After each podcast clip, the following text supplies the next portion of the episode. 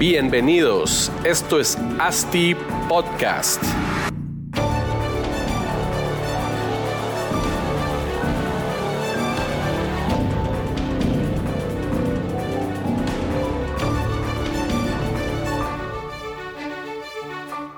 Hola a todos, espero que estén bien. Estamos grabando ya aquí nuestro episodio número 33 de ASTI Podcast, ya más de un año generando contenido de valor para todos ustedes. Quería agradecerles por los buenos comentarios y recordarles a todos los que aún no nos siguen en nuestras redes, eh, estamos en Instagram como Asti Podcast.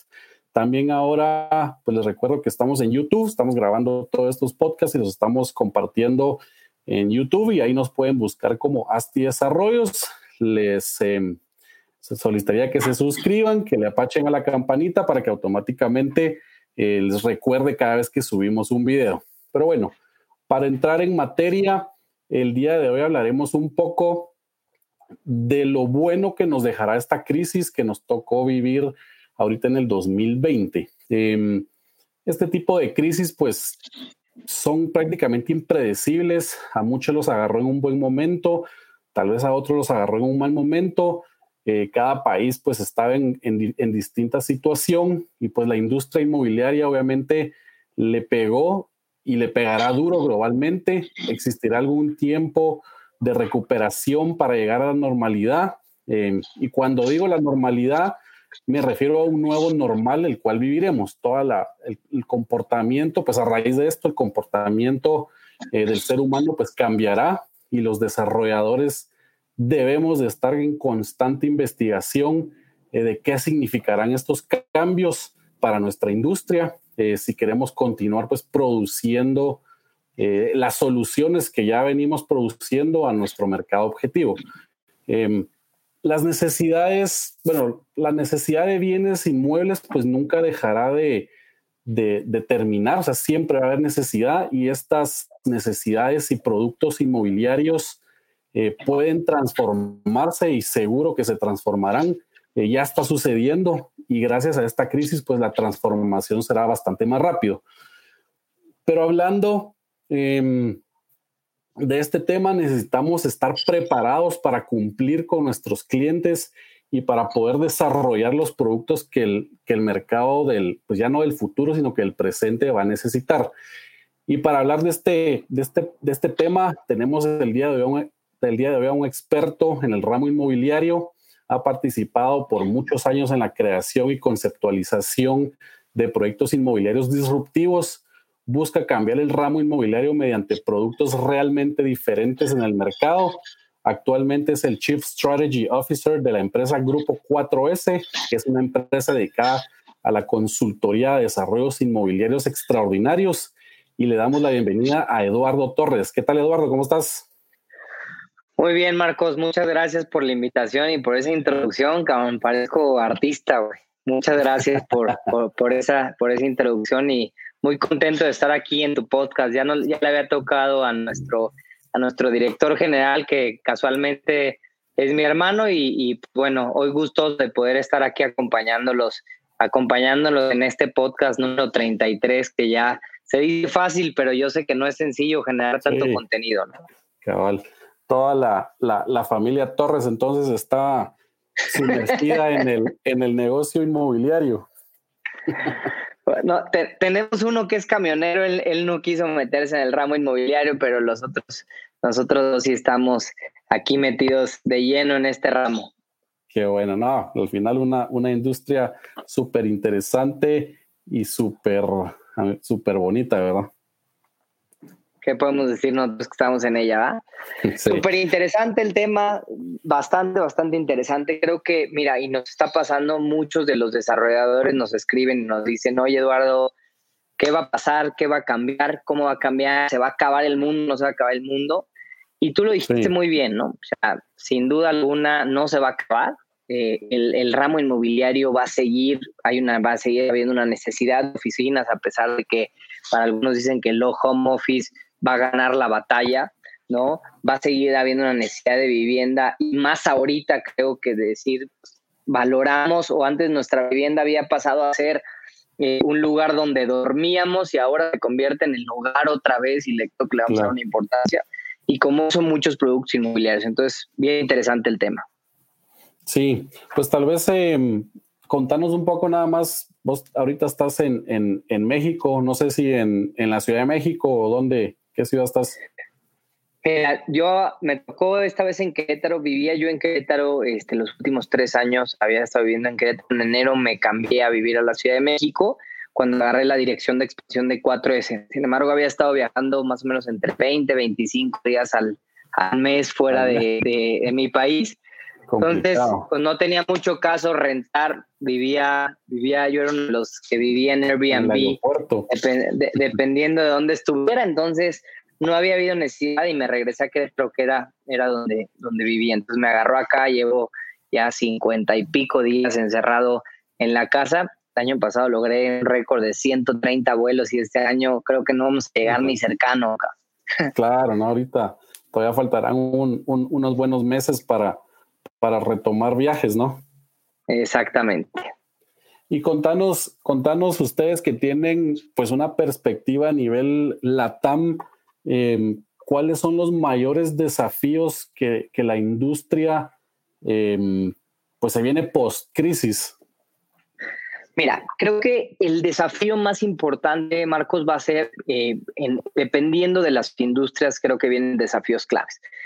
Eh, una de las primeras y las más complicadas que veo yo va a ser el retail, ¿no? El retail, sin duda, eh, según eh, ciertos estudios que se empiezan a hacer, dicen que uno de cada dos o uno de cada diez o dos de cada diez restaurantes en el mundo pueden llegar a quebrar si esta crisis continúa al ritmo que está siguiendo. Y como eso pues muchos otros, muchos otros comercios de retail, los grandes y los medianos seguramente sobrevivirán, pero lo que conforma realmente la cadena del retail, lo que, lo que realmente termina de rentabilizar los grandes centros comerciales no son las grandes cadenas que existen en los centros comerciales porque pagan muy poco, sino es el pequeño y el mediano y ese es el que hoy en día está sufriendo de una manera muy, muy importante.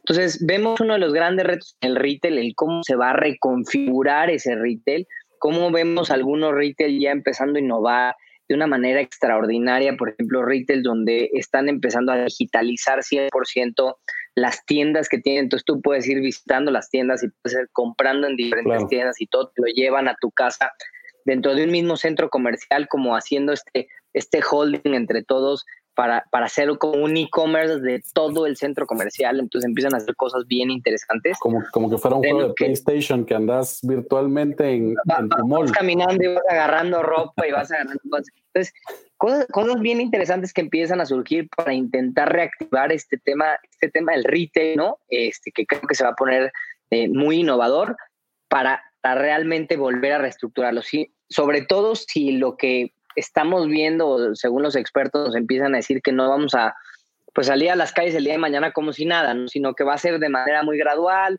que vamos a seguir con ciertos riesgos hasta que nos invente una vacuna. Esto que genera pues que, el, pues que el retail no va a tomar una fuerza mínimo durante este año, creemos.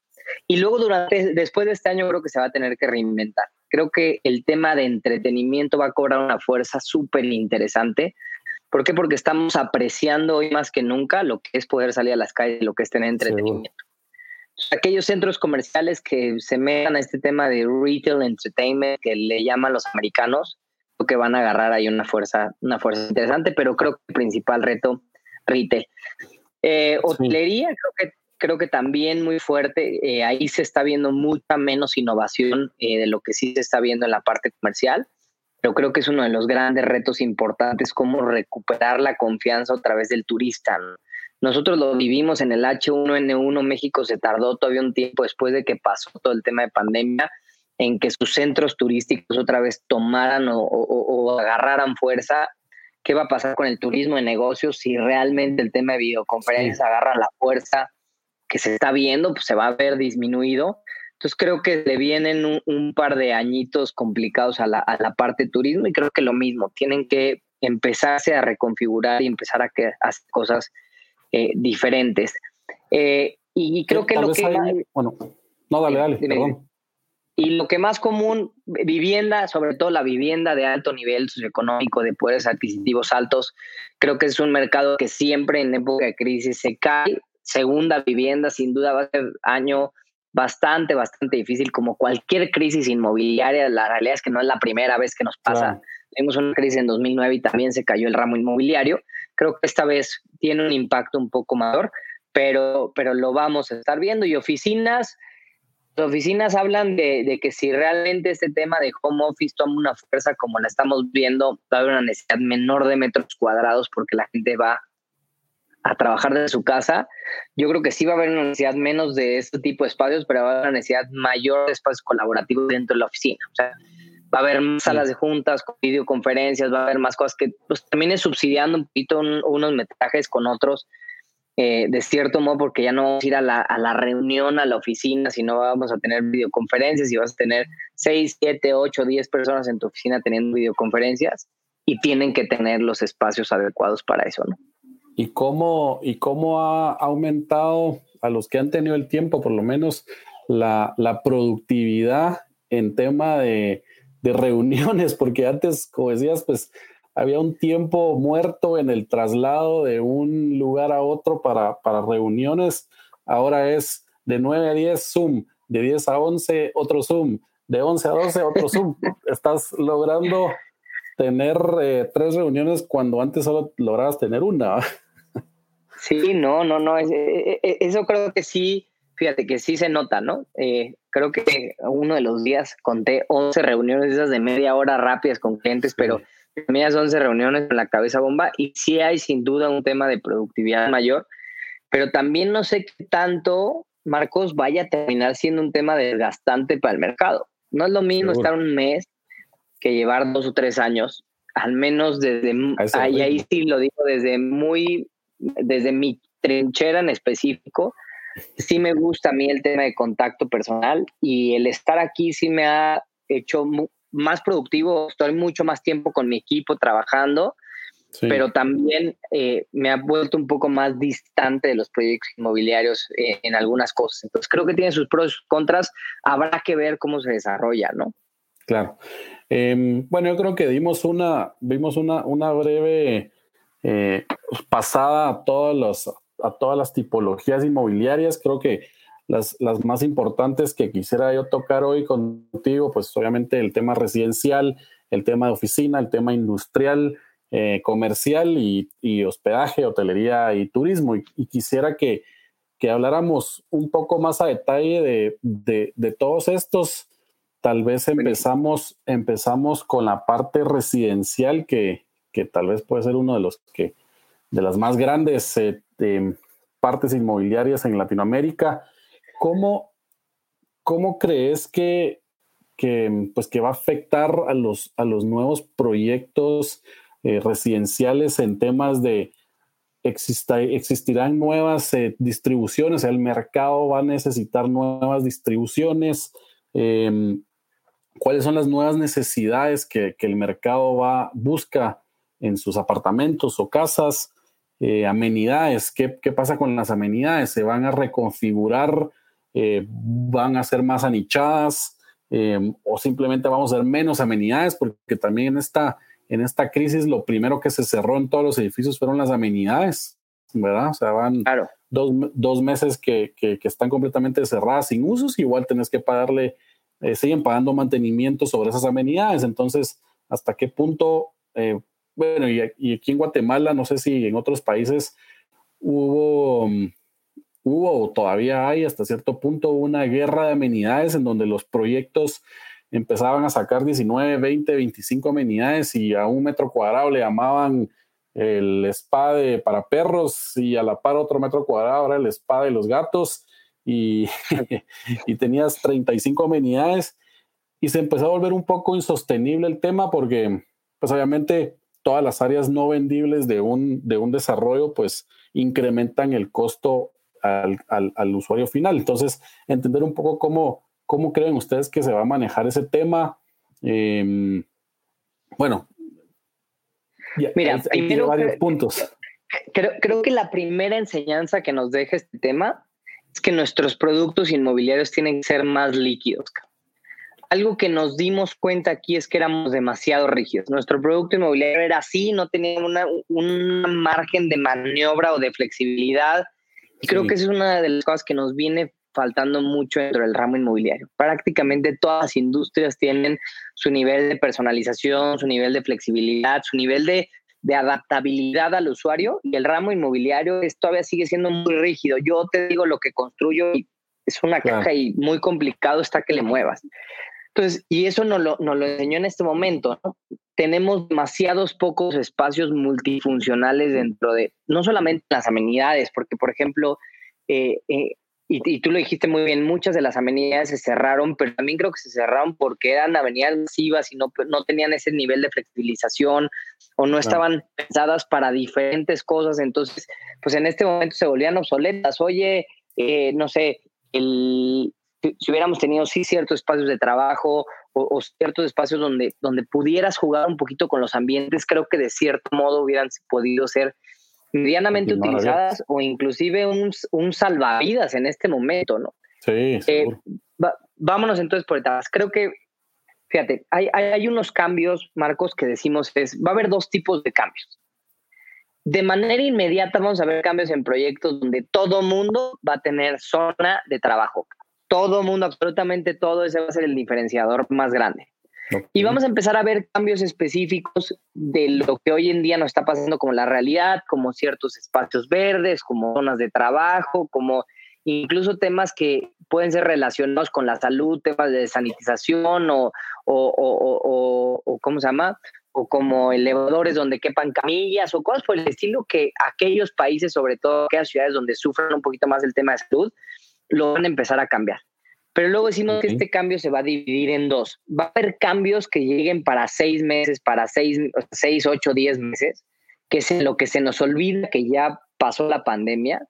Y va a haber cambios que sí lleguen a ser un cambio de raíz de, lo que realmente está pasando, ¿no? O sea, unos van a ser el internet y otros va a ser el fax, cabrón. Sí, en su momento poquito, pero fue muy pasajero, ¿no? O, o al menos a mí no me tocó tanto. Sí, y esos, pero esos, esos que son cambios por los siguientes ocho meses o diez meses o un año, prácticamente solo son los productos que ya están en un proceso de construcción y finalización, no los que estás ahorita planificando, porque ahorita pues, si estás planificando uno, planifica una vez para los cambios a futuro, no solo los, los, los, eh, es, que creo, que creo que el problema va a ser que muchos se van a subir a esta ola, o sea, la ola de Todos con el COVID y, el COVID sigue generando mucha fuerza, creo, y trae mucho tema mediático que te va a ayudar en la parte de ventas en un inicio. O sea, cuando estás en preventa, a pesar de que los cambios ya cuando se lo entreguen realmente no le sirvan a la gente o realmente no sean unos cambios que llegaron para quedarse,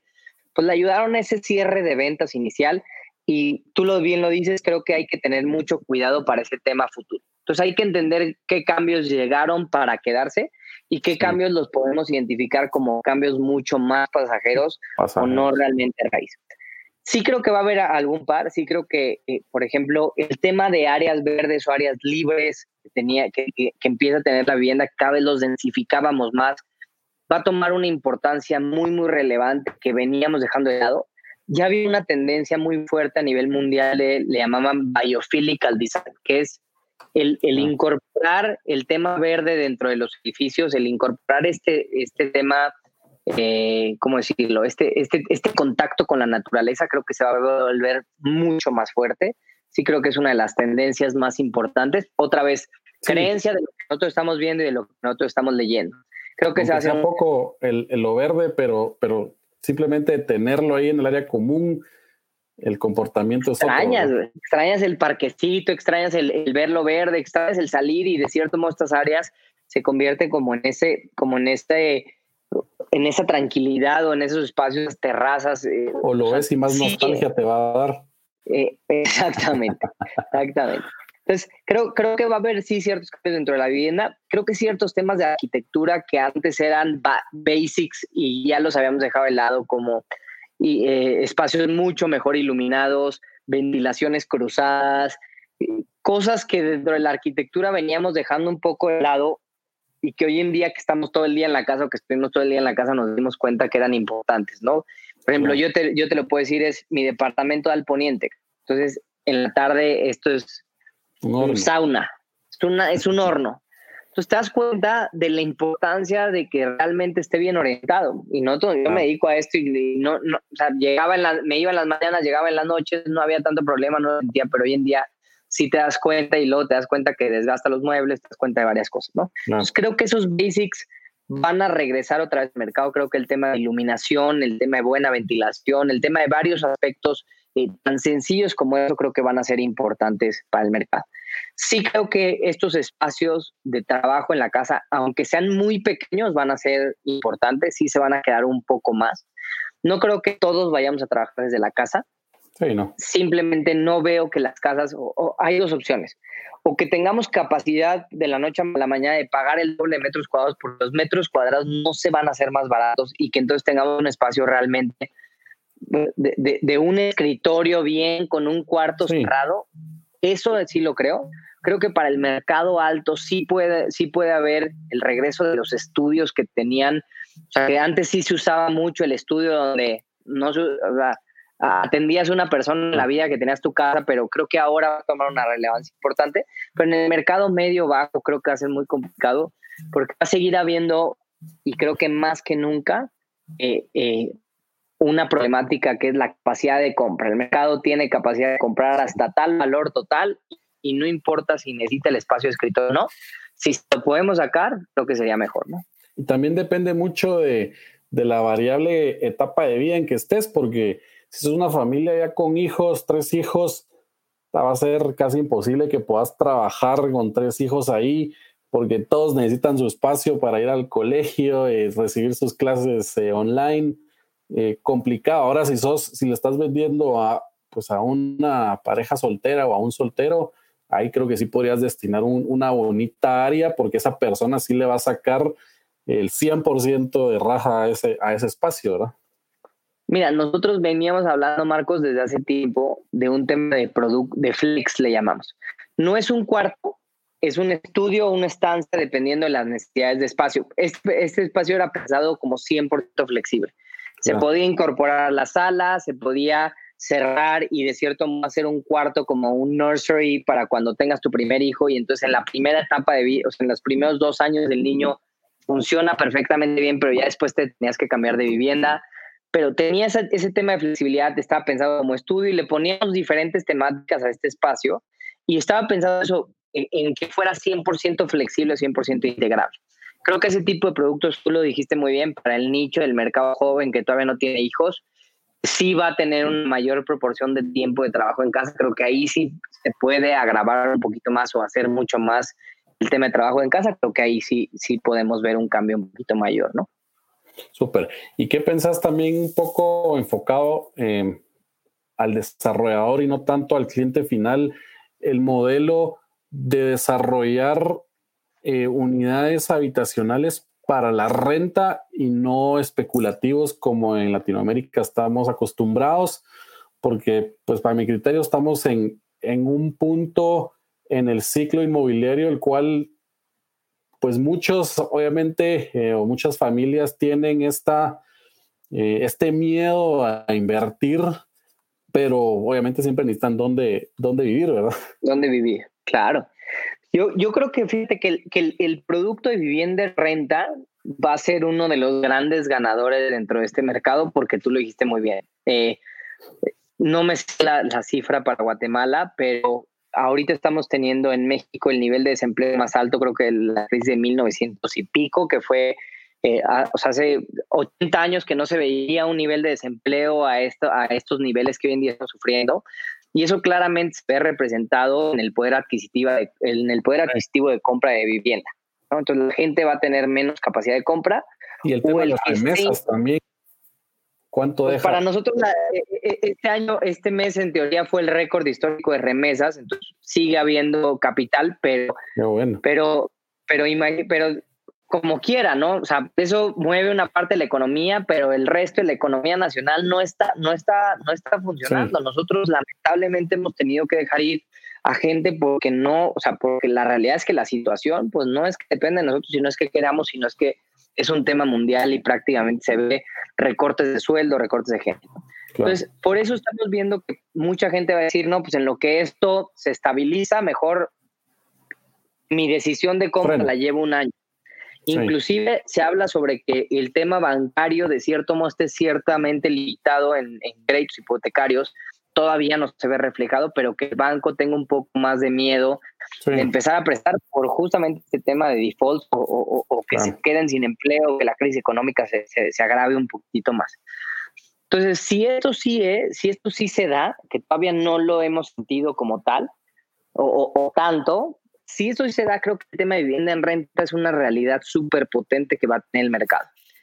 Sin embargo, también vemos esto hoy en día va a tener esa fuerza, pero en lo que nosotros empezamos a desarrollar ese producto de vivienda en renta, igual ya fue esa ola tan importante.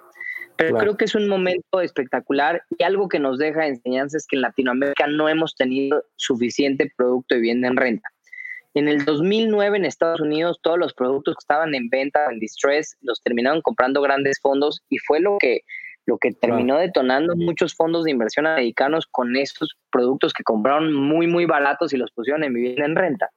Porque allá es algo que funciona muy bien. Como en Creo Que exactamente. Creo que el principal reto va a ser el tema de tasas de interés, que ha sido lo que nos limita en Latinoamérica a, desarrollar este tipo de productos inmobiliarios de vivienda en renta o de multi-housing o de, o sea, de, muchos, de muchos esquemas de, vivienda en renta que funcionan eh, creo que es muy complicado por el tema de tasas, ¿no? En México tenemos un crédito a 20 años con, tasa estabilizada, con cuatro años de periodo de gracia, pensado 100% para vivienda en renta.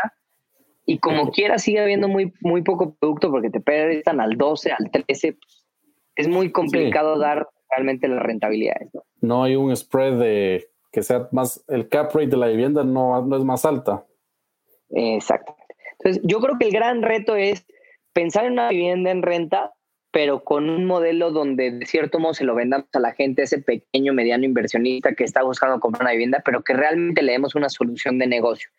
Hoy en día vendemos inmuebles que no están pensados para que se rente, pero se lo vendemos a inversionistas donde no generamos un modelo de negocio, donde no generamos una estructura, donde no generamos prácticamente nada que realmente esté enfocado a esa vivienda. Y yo creo que ahí puede haber un nicho de oportunidad bien interesante. Dice mi socio que mi socio Carlos que en época de crisis todo el mundo volteaba a la señora de las rentas. Y tiene toda la razón. La señora de las rentas hoy en día, vivienda sigue recibiendo su renta de casa. En algunos casos le dará un 10 o un 15% de descuento para ayudarle a su rentero, pero todo el mundo quiere pagar la renta de su casa porque está viviendo en ella, ¿no? Claro, el riesgo de, o el miedo de quedarse sin dónde vivir, la, las necesidades básicas.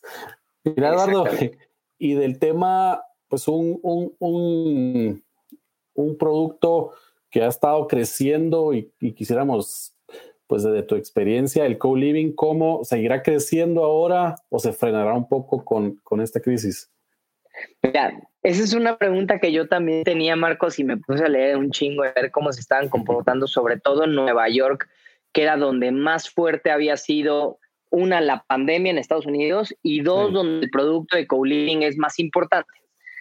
Lo que se hizo en Estados Unidos es que eh, se dividió por pisos, o lo que hicieron algunos co-living es que dividían por pisos aquellos que estaban en cuarentena desde el inicio y de cierto modo no generaban un contagio y ellos podían seguir utilizando sus amenities. Entonces, en lugar de quedarte encerrado, tú solo te quedabas encerrado con una familia de 50 pelados donde compartían amenidades porque nadie salía. Y aquellos que tenían contacto con, con, el exterior, de cierto modo, los aislaron en pisos donde no podían subir a los pisos de estaban realmente en, en ese tema, de, por así decirlo, de aislamiento. Y entonces, de cierto modo, eso hacía que el producto de co-living, pues, no se viera afectado, no había afectado por un tema de salud, ¿no? Tiene un gran reto y es estar mucho tiempo en un producto pequeño con un tema privado, pero también creo que en este momento una de las cosas más fuertes que nos está pasando es que buscamos un tema de convivencia humana. Cuando tienes un co-living con tanta convivencia de gente, pues difícilmente creo que, que te puedas aburrir. Sí fue un gran reto entender cómo mitigaban ese riesgo de exposición de la gente, pero lo lograron bien. De hecho, por ejemplo, productos no solamente de co-living, sino de senior housing que en este momento estaban en un riesgo impresionante. Imagínate. Un proyecto, por ejemplo, que tenemos en Medellín. Imagínate que te cayera un infectado, pues, o sea, e, el riesgo que existía, todos con población. Se, eh, queda sin inquilinos el proyecto. Exactamente. Y casualmente para ellos fueron los mejores meses que habían tenido. Ante el riesgo que existía, la familia decía, no puede estar entrando y saliendo eh, una persona que vaya y que cuida a mi papá, no puede tener una limpieza, no puede tener esto, no puede tener otro. Llevan un senior housing donde se tomaron las medidas en específico y se convirtió en un producto súper interesante. Entonces, creo que el co sí va a tener un momento ahí, de, o sea, los que no lo vivieron internamente y no vieron cómo se, aisló por completo y no tuvieron esa convivencia, creo que va a tener un par de... Exactamente, creo que va a tener un par de meses complicados, pero de ahí creo que va, va, va a seguir detonando porque nos vamos a dar cuenta de esa necesidad, sobre todo de, socialización, y que la mayoría de productos de co-living casualmente sí tienen espacios pensados para el trabajo la mayoría tienen estos coworkings o tienen estos espacios pensados para que trabajes. Entonces, pues no se convirtió tan difícil el trabajo en casa para ellos, ¿no? Sí, fue, evolucionó bien durante esta, durante esta pandemia. Yo creo que es lo que lo que tú dijiste, es em, socializarlo bien, eh, gestionar o tener un buen plan de gestión de los, de los activos o del proyecto y socializarlo, porque no, no solo por, por el hecho que tener a mucha gente junta puede ser un problema en este tipo de crisis, sino eh, si, si, hay protocolos para manejarlo, pues todo puede funcionar eh, súper bien, ¿verdad? Exactamente. E, eso fue, o sea, de lo que hemos leído en Nueva York, porque también nos da mucha curiosidad qué le está pasando. Eso fue uno de los, de los de las grandes cosas que veíamos, es decir, lograron contener cualquier tema de contagio para que no se, no se sintiera como un foco de infección, ¿no? Claro. Ok, ok, pues yo creo que abarcamos bastante el, tema residencial, tal vez pasamos a, tocar un poco más el, de oficinas, que eh, también es un, es un producto bastante golpeado, em, porque, bueno, las, ciudades más, más grandes de, cada país en Latinoamérica, hemos visto que siempre tiene un, eh, una oferta bastante alta de metros cuadrados de oficina eh, por vender y en producción, ¿verdad? Porque es donde muchas family offices o inversionistas pues em, guardan su plata o desarrollando este tipo de, proyectos. Entonces, eh, sí, seguramente se van a ver golpeados y obviamente ahorita que, que, el distanciamiento social se va a volver un poco obligatorio y tal vez muchas empresas transnacionales o que buscan que, buscan que sus colaboradores estén, estén bien, pues van a, tocar este tema. Em, ¿Cómo crees que se va a comportar toda esta oferta que ya existe y, la que viene, que, que, tal vez aún está por salir a la venta o ya ahorita está en un proceso de preventa? ¿Crees que ellos tienen que buscar una reconfiguración de su producto? Mira, veo, un riesgo o vemos un riesgo, Marcos, sobre todo por el tema en específico de, eh, como, como te dije, podríamos estar viviendo una crisis económica importante. Entonces, sí, por un lado, está ciertas reconfiguraciones que vamos a tener de productos, sin duda. Por ejemplo, en un inicio, seguramente las oficinas no van a abrir todos los puestos, sino los puestos que son más dados a que sí puedan seguir un home office o, más sencillo que hagan un home office, lo seguirán manteniendo home office y regresarán a cierto mercado como el tema más administrativo, como ciertas cosas que de cierto modo era complicado que hicieran su trabajo perfecto en la parte home office.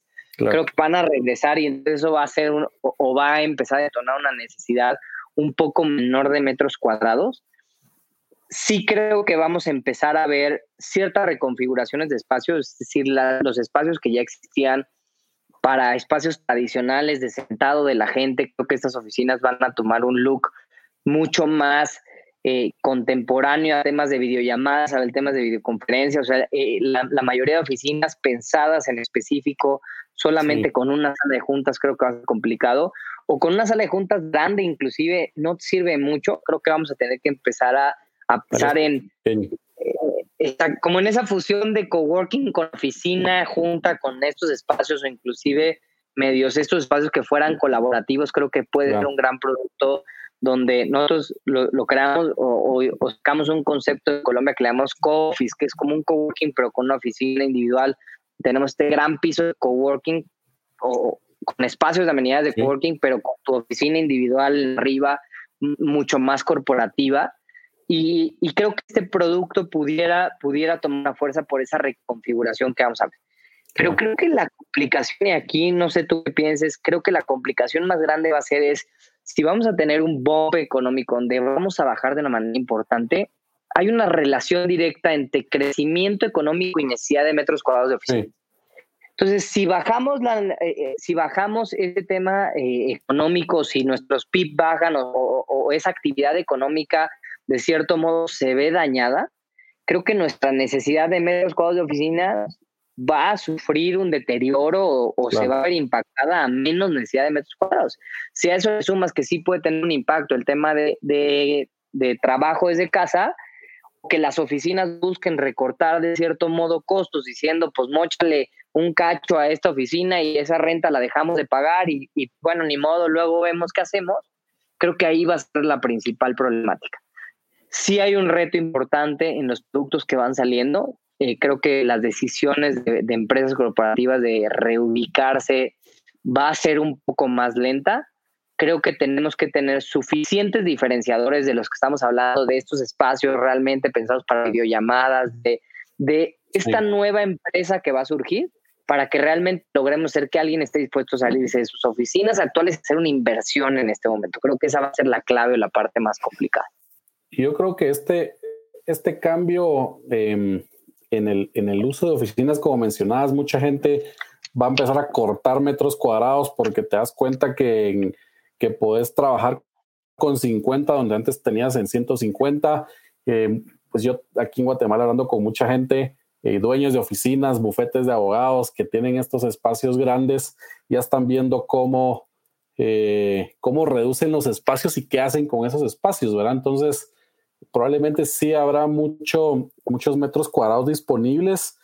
Y, co y coincido contigo en el, en el, en cuando, cuando decís que el área y al principio de esta pandemia la gente tenía miedo y preguntaba qué va a pasar con los espacios de coworking o todos estos edificios eh, dedicados al coworking o niveles de, de, un edificio donde decían ya nadie va a querer trabajar junto con alguien un desconocido, pero yo también les decía, esa, esa es la tendencia porque la tendencia va a ser que necesitas menos espacio y más, más ahorita que, que pues los millennials y centennials vienen con el mindset de emprendedores y los emprendedores empiezan con espacios pequeños y, necesitan eh, no tener esta, esta, esta carga de gasto fijo de una oficina desde un inicio, sino pueden trabajar desde su casa o desde un espacio de coworking. Y, y probablemente esa va a ser la, la tendencia en, en, las oficinas. Para mí, a mi criterio, a nuestro criterio en ASTI, no, la, en los espacios de coworking o las oficinas pequeñas o los edificios dedicados a este tipo de productos son los que menos se van, van a ver afectados. Y obviamente también la correlación entre, como decías, entre el crecimiento de un país y la necesidad de metros cuadrados de oficina, pues va a pegar. Y ahí por eso yo creo que todos los desarrolladores de oficinas están hablando muy de cerca con muchos economistas para ver esa, esa, esa, cómo va a ser la recesión y cómo va a ser la vuelta a normalidad, que si es en U, que si es en B, que si es en L, que si es en W. Imagino que has escuchado todo eso para sí, ver. Cuándo, cuándo va a regresar la, la necesidad de, de, de, sus, de sus productos, ¿verdad? Mira, nosotros hacemos una estimación cuando hacemos la parte de estudios de mercado nuestra estimación está relacionada sobre el número de unidades de negocio y sobre el crecimiento que tenga. Entonces, de acuerdo al número de unidades de empresas, que tú lo dices, de acuerdo al número de empresas creadas y de acuerdo a aquellas industrias que más crecimiento crecen, les damos un factor de necesidad de metros cuadrados de oficinas, entonces vemos más o menos, hacemos una proyección de cuánto pueden llegar a crecer. El problema es ahorita no es que vaya a haber nuevas unidades, sino cuántas van a crecer. Entonces, la demanda sí. nos vamos a regresar seguramente un par de años a lo que antes existía. Y claro. luego va a retomar una normalidad, pero creo que iba a haber empresas que se hagan más chicas, entonces que se vayan a espacios más pequeños, más flexibles, donde también entiendan es, no, o sea, no tengo un contrato un año, tengo un contrato un mes, y si este mes dejo de pagar, no importa, no fui a la oficina, si tú estudias en un coworking ahorita estudias pagando por mes, este mes no fui a trabajar, se acabó. Sí, Tienes no un por año, pero ¿qué tantos pagan por año? Entonces, sí creo que creo que ahí hay un tema eh, hay un tema interesante creo que los coworkings como tú dices, ahorita están así en bajada. ¿Por qué? Porque justamente no tienen contratos a largo plazo con muchas de las empresas en muchos de los casos. Entonces vienen con este tema de bajada demasiado importante y creo que les va a costar un poquito retomar la normalidad de esas empresas y de que quieran ir por el riesgo de contagio.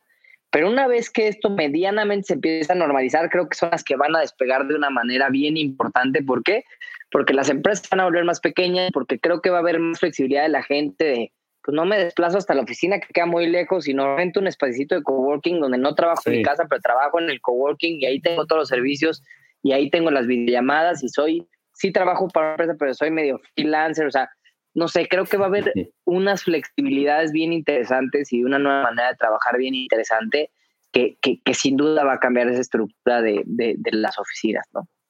Seguro. Y también el tema de, de, alquiler y compra, yo creo que también va a ser muy, muy importante el, el empezar a desarrollar unidades de oficina para renta, porque también, obviamente, la, en, la, en, la, etapa de vida de una persona cuando compras oficina, después de que ya estás estabilizado con una casa, pero el mindset también cambia un poco en que no, ahora los, los, nuevos no se quieren arraigar a tener un espacio físico eh, para toda la vida, sino como muchos buscan, eh, como decías tú, freelancers que trabajo, hoy trabajo en, en, Ciudad de México, mañana trabajo en Medellín, pasado mañana trabajo en, en China y, y, y, sigo siendo, mi productividad no, no ha disminuido, ¿verdad? No sé, claro. Sí, creo que, creo que esa parte es importante. Y, otro de los factores del producto de oficinas en venta es que un porcentaje importante se vende al tema de inversión y sobre temas de rentabilidad. Y pues la gente está eh, prediciendo un poco que ese mercado se caiga. Entonces creo que el tema de venta lo vamos a ver un poco más complicado. Creo que el tema de renta medianamente puede salir un poco más fuerte, un poco más tranquilo, porque Sí, media vez las empresas vuelvan a producir, van a tener otra vez la capacidad de, de pagar la renta al 100%. Exactamente, exactamente.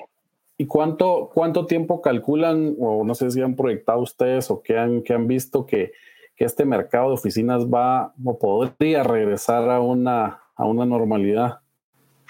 Mira, ha habido muchas estimaciones. de cristal. No, ha habido muchas estimaciones y no quisiera hacerlo pero de lo que de lo que sí hemos leído y algunas eh, algunas estimaciones que hemos hecho sobre todo pues, regresándonos creo que es muy e, es, imposible adivinar lo que va a pasar. La única manera de medianamente entender qué puede pasar es irte a datos históricos y a hechos históricos y entonces ver qué pasó en algún momento y ver cómo se puede comportar. De acuerdo a otras crisis que hemos visto por ejemplo eh, eh, el producto de oficina sí suele tardar un año y medio, dos años, un año, dependiendo de cuándo se reactiva la economía. El producto, por ejemplo, de vivienda, y lo hicimos para el caso de México, en sus principales últimas cinco crisis que ha tenido, ya después de que pase el momento cumbre de la crisis donde sí hay una picada en, lo que sucede, de ahí en adelante el primer año regresa a la normalidad por lo regular, sobre todo en las principales ciudades del país. Las ciudades secundarias no pasa, pero por ejemplo en Ciudad de Guatemala, seguramente el primer año ya otra vez el tema de vivienda vuelve a tomar una mediana normalidad. En oficinas sí vemos que se tarda un poco más, uno o dos años dependiendo de qué tanto le haya pegado el impacto, sobre todo a, a, cierto tema industrial. Nuestro miedo más grande de esta, de esta, de esta crisis es que por lo regular la crisis pega más en ciertas industrias y por lo regular se viene anunciando, entonces viene bajando, viene bajando. Una de las cosas que hizo esta crisis fue ¡pum! Y el flujo se cayó, ¿no? Entonces, eso hizo o puso en distress a muchas empresas pequeñas y medianas que no tenían previsiones para decir aguanto tres meses con poco flujo de caja. Entonces, ahí está el flujo de caja en algunos casos con cero, y ahí es lo complicado, ¿no? Según un estudio, no sé si fue de McKinsey o de Boston, una decía que la empresa pequeña y mediana promedio tenía flujo de caja de 28 días, esa pequeña y mediana empresa. Oye, no sé ustedes, pero yo llevo 50 días en mi casa, cabrón. Igual nosotros, como 51 por ahí. Con, algo, con algo de flujo de, de, que marzo venía medianamente bien, pero pues bueno, quítale marzo, llevamos más de 30 días. y, y no vemos que mañana vayamos a salir a una normalidad donde digo, ah, pues pasan los 28, ya estamos, ¿no? Entonces creo que esa puede ser la complicación más grande del mercado de oficinas, que, que rompa esa base de, de, pequeñas y medianas empresas y que entonces el periodo de recuperación sea más largo, más del año y medio o más de los dos años. Pero siendo optimistas, creemos que en un año y medio pudiéramos regresar, no a los mismos niveles, pero ya a, a un nivel de estabilización. Claro, buenísimo. Y buenísimo. Tal vez ahora pasamos a, a, al área de comercial, digámoslo así, que, que es lo que men mencionaste, que es tal vez el de los productos más golpeados porque sí están recibiendo prácticamente cero ahorita, pero, pero también hay un tema de que, como decías, la gente va a querer eh, salir, cuando ya te dejen salir, vas a querer salir, obviamente siempre con tus precauciones de, no, no vas a ir a un concierto o um, algo por el estilo, pero también, o sea, todos los centros comerciales grandes pues tienen temas de cines, digamos, los cines seguramente se van a ver bastante afectados porque no vas a querer ir a un cine con lleno y estar ahí. Eh, y también obviamente el, tema digital se va a acelerar y el e-commerce digamos que ya venía creciendo a una, de una forma exponencial y ahorita creo que más rápido todavía va a afectar mucho todos esos espacios físicos. ¿Qué creen ustedes o qué crees tú que, que cómo les va a ir a, a estos centros comerciales en un mediano plazo? Mira, creo que el mediano y el corto va a ser muy complicado porque por lo que, por lo que se ve o por lo que se entiende es que la, la reactivación va a ser gradual y que, por ejemplo, los cines van a abrir a una cuarta parte o a la mitad de su capacidad, los restaurantes van a empezar a abrir a una cuarta parte o a la mitad de su capacidad para mantener más sanas distancias. Entonces, creo que el tema comercial va a ser muy gradual. Algo que nos dejó de aprendizaje este tema es que el tema digital es una realidad para todos los mercados. El mercado de vivienda, el que no estaba vendiendo en la parte digital, no hizo nada durante 50 días y los que le quedan. Claro. Eh, y, y, lo mismo en la parte comercial. Aquellos que no tenían un e-commerce hoy en día están sufriendo de manera importante. Y mira, te pongo el, el ejemplo tanto de Nike como de Adidas una de las cosas de, la, de, las cosas que más se dio fue que la gente empezó a hacer ejercicio en su casa, entonces que todo el mundo compró cosas de ejercicio, ¿no? Claro. El e-commerce de Nike y de Adidas no se vio afectado sus ventas en específico como se vio afectado cualquier otra tienda. ¿Por qué? Porque ellos tenían un e-commerce tan fuerte que, o sea, que ya lo tenían activo y lo único es claro. que la necesidad de voy a una tienda la trasladaron a su comercio en línea. Y tú te metes hoy en día a Adidas o a Nike que me tocó me voy a comprar unos tenis para correr porque llevo 40 días corriendo y ya... Ya se te vencieron los tenis. Correr, Entonces, te imaginarás, los tenis se me acabaron rápido y dije, me voy a comprar unos tenis para, para, para seguir corriendo, ¿no? Y, y no hay, están agotados, de mis tallas no existe. Entonces, esa parte de e-commerce creo que es una realidad creo que le va a pasar al comercio lo que le pasó a Toys R Us en Estados Unidos, sí. que no se adaptó a una nueva realidad, una nueva realidad, en ese caso de entretenimiento. Creo que en esta parte, en este caso digital, a Toys R Us se lo comió a Amazon por claro. completo. Y creo que ahorita en la parte digital a muchas pequeñas y medianas empresas que no estaban en la parte digital también se, come, se las va a comer de manera importante. ¿Y ¿Qué es lo que... Dime, mencionar dime. nada más ahí el paréntesis que el tema el tema de e-commerce, también no solo de montar tu plataforma web y poner tus productos, sino dale, que dale. sino que prácticamente también el problema se vuelve se vuelve logístico, ¿me entendés? Porque eh, necesitas la manera de distribuir todo tu todos tus productos que, que, estás tratando de vender online. Claro, y que creo, y, y luego ahí hablaremos, si nos, da, si nos da tiempo, la parte industrial, que creo que el producto logístico en la parte industrial fue el principal ganador, pero sin duda tienes toda la razón. Creo que ahí se convierte en un tema logístico. Creo que las tiendas hoy en día tendrían que estar adaptadas, o por ejemplo los centros comerciales para tener estos holdings de e-commerce. O sea, como, como, hoy en día la mayoría de supermercados, ¿qué pasa si tú te metes, compras en, en Zara, en este, en otro, en aquello de un centro comercial, llegas, pasas con tu coche, lo recoges, o te lo pruebas y no te queda, te lo cambian en ese momento y te vas, pero ya sí. compraste en línea no sé, creo que hay diferentes maneras o que, o que entre centros comerciales hagan estas economías de escala y que te lo puedan mandar desde tu centro comercial, no sé. Creo que hay varias maneras que en la parte en línea pudiéramos innovar de una manera bien interesante para que el comercio, para que el comercio funcionara eh, con, esta, con esta nueva realidad.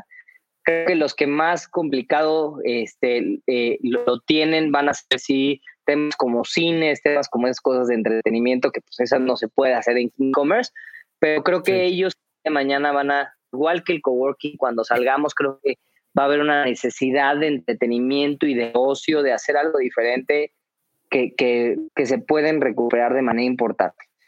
El e-commerce no solamente para tiendas, ¿no? El e-commerce para gastronomía, o sea, estos juegos gastronómicos, ¿por qué no pensar en que en la parte de abajo tengan su dark kitchen, que esa cocina que tienen realmente tengan espacios pensados para el delivery? Hoy en día el delivery los está salvando. O sea, lo poco, mucho que generan es 100% por el delivery. Uno de, mis mejores amigos trabaja en Rappi, él es el director regional de Rappi de una zona, y me dice, nunca habíamos tenido ventas tan altas en México como la semana pasada. Claro. Estamos, o sea, ya la gente se le perdió, perdió un poquito la fobia que existió en un inicio de cuando estaba esto del contacto humano. La, la perdió, vio que con tapabocas y que lavando y que teniendo Sprite desinfectando lo podía tener 100% comida a domicilio y entonces dice que otra vez el tema restaurantero empieza a incrementar. Sin embargo, el restaurante, pues eso representa un porcentaje muy pequeño de, compras. De, hecho, el, tema de dark kitchens, hay que voltearlo a ver, creo que es una tendencia bien interesante. Él tiene cuatro sushi dark kitchens en Querétaro y dice, nunca había vendido tanto en mi vida como esta semana. Entonces, para, para, lo que para algunos es tragedia, para otros es la gloria, entonces creo que es momento de que, de que lo volteemos a ver, ¿no? Claro, por ahí en, en estos mil y un webinars que, que, también uno está escuchando en, estos, en estas épocas mencionaban que sí, probablemente eh, los espacios de, de, de, centros comerciales van a dejar de ser funcional, pero al mismo tiempo hay que, hay que ver la oportunidad y ver cómo transformas los espacios donde, como decías, pueden ser un centro logístico eh, de, de distribución de tu mercadería. Y también lo, quería tocar en la parte industrial porque un producto que se ve con, con bastante necesidad van a ser em, esta industria urbana, digámoslo así, ¿verdad? Que, que, está en medio de la ciudad, ya no son en las zonas francas, ya no están lejos, sino van a necesitar, el, el tema logístico va a ser mucho más, una necesidad mucho más ágil, ¿verdad? Em, pero bueno, terminando con el, con el área comercial, em, dark kitchens y esto, que para los que no saben, simplemente son cocinas que se rentan, ya los restaurantes no necesitan el espacio eh, para atender al cliente, sino se vuelve un negocio de, delivery y, de marketing digital también, porque si, si, si estás rentando tu, cocina para, para hacer la comida, pero no sabes venderla de forma digital, también no te va, no vas a vender. No sirve nada. Entonces sí. Gracias a Dios hay muchas plataformas para ellos, pero, pero sí, no te sirve poco. Claro. Tal vez ahí, bueno, pasando a la, a la parte industrial, que llevamos casi una hora y, y yo siempre pretendo no, no pasarle mucho tiempo. Eh, pasando a la, a, la, parte industrial, que como decías, ha sido la, el área más beneficiada en esta crisis. Eh, ¿Qué han platicado, qué has platicado con, con, los desarrolladores de, este, de, esta, de esta industria? ¿Qué, cómo, ¿Cómo lo están pasando? Mira, una de las tendencias industriales que venía haciendo es cada vez hago los centros industriales más lejos, en las zonas francas, alejados de la ciudad, y en el centro urbano se había perdido ese tema industrial o ese tema logístico que tú bien, que, lo mencionas. Hoy en día nos dimos cuenta que esa necesidad de estos grandes centros logísticos eh, hace necesidad eh, en zonas mucho más cercanas a la ciudad. Hay un proyecto en Nueva York que se empezó a crear eh, que busca ser el centro logístico más importante de Nueva York, que está planteado en cinco niveles. Obviamente tenía un cierto nivel el terreno, entonces hacía que tenías camiones por, por cinco niveles distintos, pero en una zona muy céntrica de Manhattan, que entonces lo que permitía es que podías pagar el valor de la tierra, pero que también estaba, tenías un producto industrial muy cercano a la ciudad.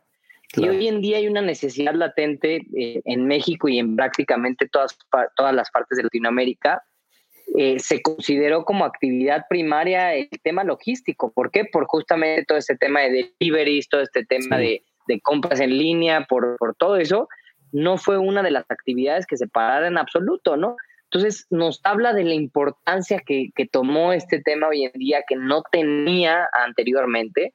Y creo que hay una necesidad, porque una es sí producir y puedes irte más lejos a producir y se entiende por un tema de, de, costos y por un tema de varias cosas, pero en el caso de logística es súper importante el tema de conectividad con la ciudad y hoy nos dimos cuenta, más que nunca creo que, que nos dimos cuenta. Entonces, creo que abre otra vez un nuevo nicho de oportunidad, un nuevo producto inmobiliario súper interesante, estos centros logísticos o estos centros de consolidación de producto y que luego ellos puedan distribuir que eh, antiguamente no teníamos y creo que sí es uno de los grandes ganadores.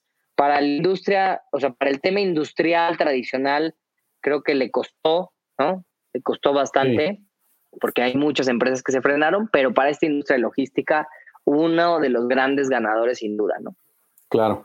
Ahí sí, el, el, tema de esta industria urbana, como mencionabas, también lo, lo hemos visto que, que va a ser súper importante, pero también, también creo que bueno, viendo lo macro como países, em, es, es, bien importante analizar los puntos en la geografía del país que, que van a ser claves para crear también este, estos mega, mega proyectos de, de, de, bodegas industriales, porque pues, la logística va de, mayor a menor, ¿verdad? Dependiendo de, dónde se fabrique el producto, lo que sea, eh, pues, pues tenés que ver cómo llegas a, a, todos los puntos y, y volverte Em, o sea, poder, poder vender no solo en tus, en tus, en tus, en tu estado, en tu ciudad o en tu municipio, sino en todo tu país.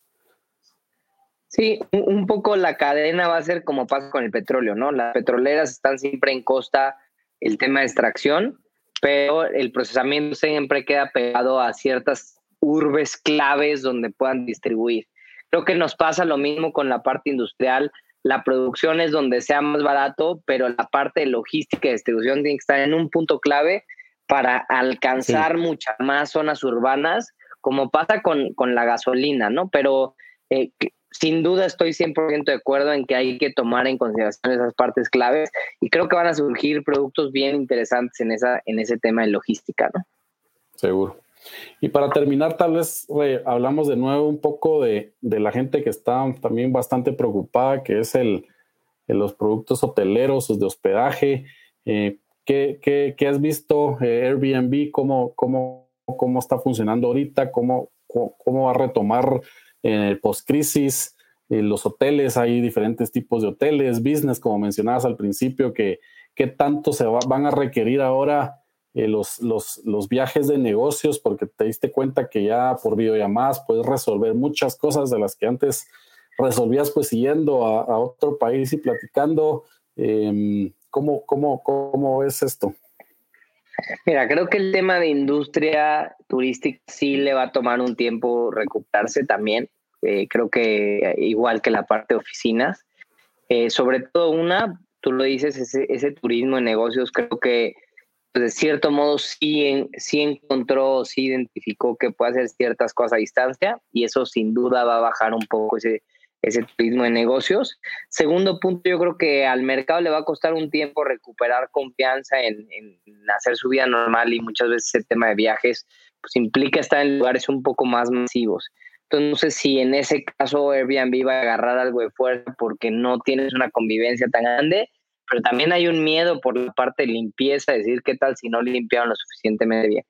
Creo que hoy en día en general a la industria turística le ha ido muy, muy mal, sea, o ha ido mucho más baja. Para que te des una idea, Airbnb lo que hizo en muchas de sus plataformas es que solamente te permitía rentar cierto número de días a la semana. Si tú cubrías a partir de cierto número de días a la semana, el resto del mes, digo, de mes, de ciertos días del mes, el resto del mes te lo bloqueaba con el fin de dividir la poca demanda que había entre todos los usuarios para que todos los usuarios tuvieran un tema de ingresos. Con, o sea, restringió tu, tu, inmueble para que la gente se fuera a rentar otro inmueble si tú ya habías tenido suficientes noches dentro del mes. Entonces, eso te habla de la poca demanda que tuvo, que, que tuvo también Airbnb. Creo que eh, el mercado turístico, la industria turística tuvo eh, poca flexibilidad ante la situación. Digo, también es complicado, vivió una situación muy, muy complicada, pero, pero creo, que, creo que pudo todavía haber hecho un poco más como, no sé, este, sacar ciertas promociones donde que se convirtiera en una vivienda en renta para que no tuvieras contacto con tus familiares, si tú tenías que estar saliendo a trabajar, cosas que, que fueran mucho más agresivas para ese mercado, decir, pues no le gano a la tarifa, le gano una tercera parte, pero, te quedas aquí un mes y entonces busco un tema de gente que se quede conmigo un mes. No sé, creo que hubo ahí este, ciertas áreas de oportunidad, o al menos que no nos tocó verlos tan agresivo dentro de la industria, creo que va a ser una industria que le cueste un poco más. Según esto, lo, más, lo más complicado va a ser en aquellos países que se vieron más afectados por la pandemia, es donde más tiempo va a tardar. O sea, Guayaquil, por ejemplo, que, que, sus historias donde había gente tirada en la calle, cosas por el estilo, creo que se va a tardar en recuperar. China, Italia, España, creo que su industria turística se va a ver afectada de manera importante. Francia ahora se va a ver afectada de manera importante. Creo que Latinoamérica en ese caso no tanto, pero bueno, esperemos a ver cómo. y, muchos de esos países que mencionaste, eh, un buen porcentaje de su PIB es turismo. Entonces, les, les vienen un par de, de, años complicados.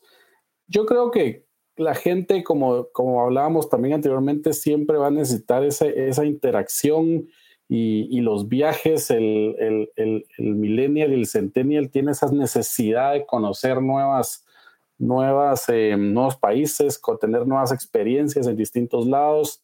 Entonces, sí, tampoco es una industria que, que, que vaya a morir, sino que tienen que buscar la forma de, de, poder darle la certeza a sus clientes de que no les va a pasar nada en, donde, en, el hotel donde estén, ¿verdad? Entonces, em, pues yo creo que mucha gente ya no... Está la clave. Sí, mucha gente ya no, ya, ya no puede esperar por treparse a un avión y, y, salir a conocer otros, otros, otros, otros lados, otras ciudades, creo yo. Entonces, obviamente, pues va, va, va, a tener su tiempo, va a tardar, los aviones seguramente también van a tener una cierta capacidad que, que, que no van a poder pasar para, para viajes, pero, pero poco a poco vamos a salir de esta, ¿no? Eso sin duda. Eso sin duda. Lo que, me queda claro y, una de las cosas que hemos visto es el mercado hoy en día ve todo muy trágico. No es la primera vez que estamos en una crisis, hemos estado en muchas crisis. De hecho, es un tema cíclico. Estamos arriba, estamos abajo, estamos arriba, estamos abajo. Cuando estamos arriba pensamos que siempre vamos a estar arriba y cuando estamos abajo siempre pensamos que nos vamos a quedar abajo. Pero es un tema, es un tema 100% cíclico. Creo que eh, sí hay que ver sobre todo los cambios estructurales que sí llegaron para quedarse, hay que ser mucho más flexibles en todas las industrias. Esto lo que nos vino a decir es, mañana te puede cambiar por completo cómo funciona la industria, lo que sí no se había visto antes con tanta fuerza. Y creo que ese es el principal mensaje que nos deja, ¿no?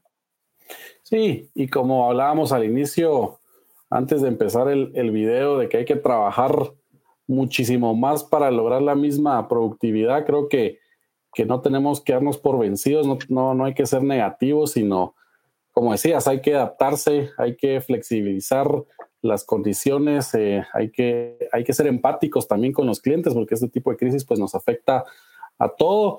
Y al final pues buscar las oportunidades que este tipo de, crisis genera, evolucionar, adaptar la tecnología, em, eficientar nuestros recursos porque también es una, una parte clave de, del negocio y, mejorar todas nuestras estructuras de proyectos y, empresariales, ¿verdad? Innovar, innovar en los modelos de negocios para, para, para, no tener que tener pérdidas en esta, en esta crisis y, y buscar este tipo de productos, que es a lo que iba, el principal objetivo del, del podcast es buscar todas estas oportunidades, productos inmobiliarios que van a surgir de las nuevas necesidades de, pues, de nuestros clientes. Eh, y, tomarlos pues para, para poder seguir eh, vendiendo y, haciendo negocios. Claro, creo que hay muchas oportunidades, como toda buena crisis abre unos huecos que no habíamos visto. En las principales crisis inmobiliarias siempre salen las mayores ideas. creo que hoy en día el mercado inmobiliario se abren unas oportunidades bien interesantes que no estaban siendo sacadas. O sea, vamos a regresar a vivienda de bajo costo por, por este tema. Creo que en, el tema de productos, innovación de oficinas, vamos a saber, vamos a ver algo. En el tema industrial ya hablamos del tema logístico. En el tema comercial, el tema de dark kitchens o ciertos productos comerciales que estén preparados para esta parte, tanto de deliveries como de e-commerce. los productos inmobiliarios de vivienda deberíamos preparar amenidades pensadas para el delivery, para el e-commerce, para que llegue el delivery, llegue el e-commerce, que pues prácticamente nadie estaba preparado para eso. Pero creo que es un momento de oportunidades. Eh, ahí hay algunas ideas, creo que eh, hay muchas ideas eh, que pueden surgir y es lo más importante, entender que estamos en un momento clave, que cambió el mercado y que eso abre unas oportunidades muy interesante, nada más hay que saberlo atacar, ¿no? Buenísimo. Pues Eduardo, te agradezco mucho el, tiempo que tomaste para, para este podcast. Creo que salió un montón de información de, valor para, para, toda la audiencia de Asti Podcast, de desarrolladores, proveedores, constructores que, que nos siguen. Creo que el objetivo, como decía, era poderles abrir un poco la mente, que vean que no todo, como decías, no es todo negativo, sino ver mucho lo positivo que nos traerá y trabajar, trabajar el doble eh, o el triple para, para lograr em, para lograr salir de esta y salir mucho mejor de lo mucho mejor parado de lo que ya estábamos, ¿no? Ok, no, gracias a ti por invitarnos. Eh, luego te paso el teléfono de mi otro hermano para que lo invites también, no, no es cierto.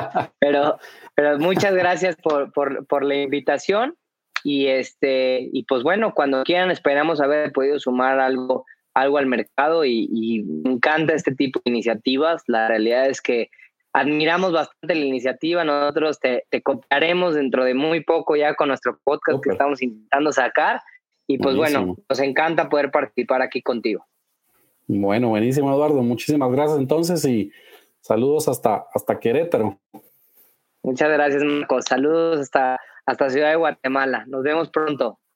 Bueno, a toda nuestra audiencia, muchas gracias. Eh, los esperamos, que esperamos que nos sigan en Asti Podcast en Instagram, véanos en YouTube, Asti Desarrollos, por ahí estamos siempre generando valor para ustedes. Muchas gracias. Saludos.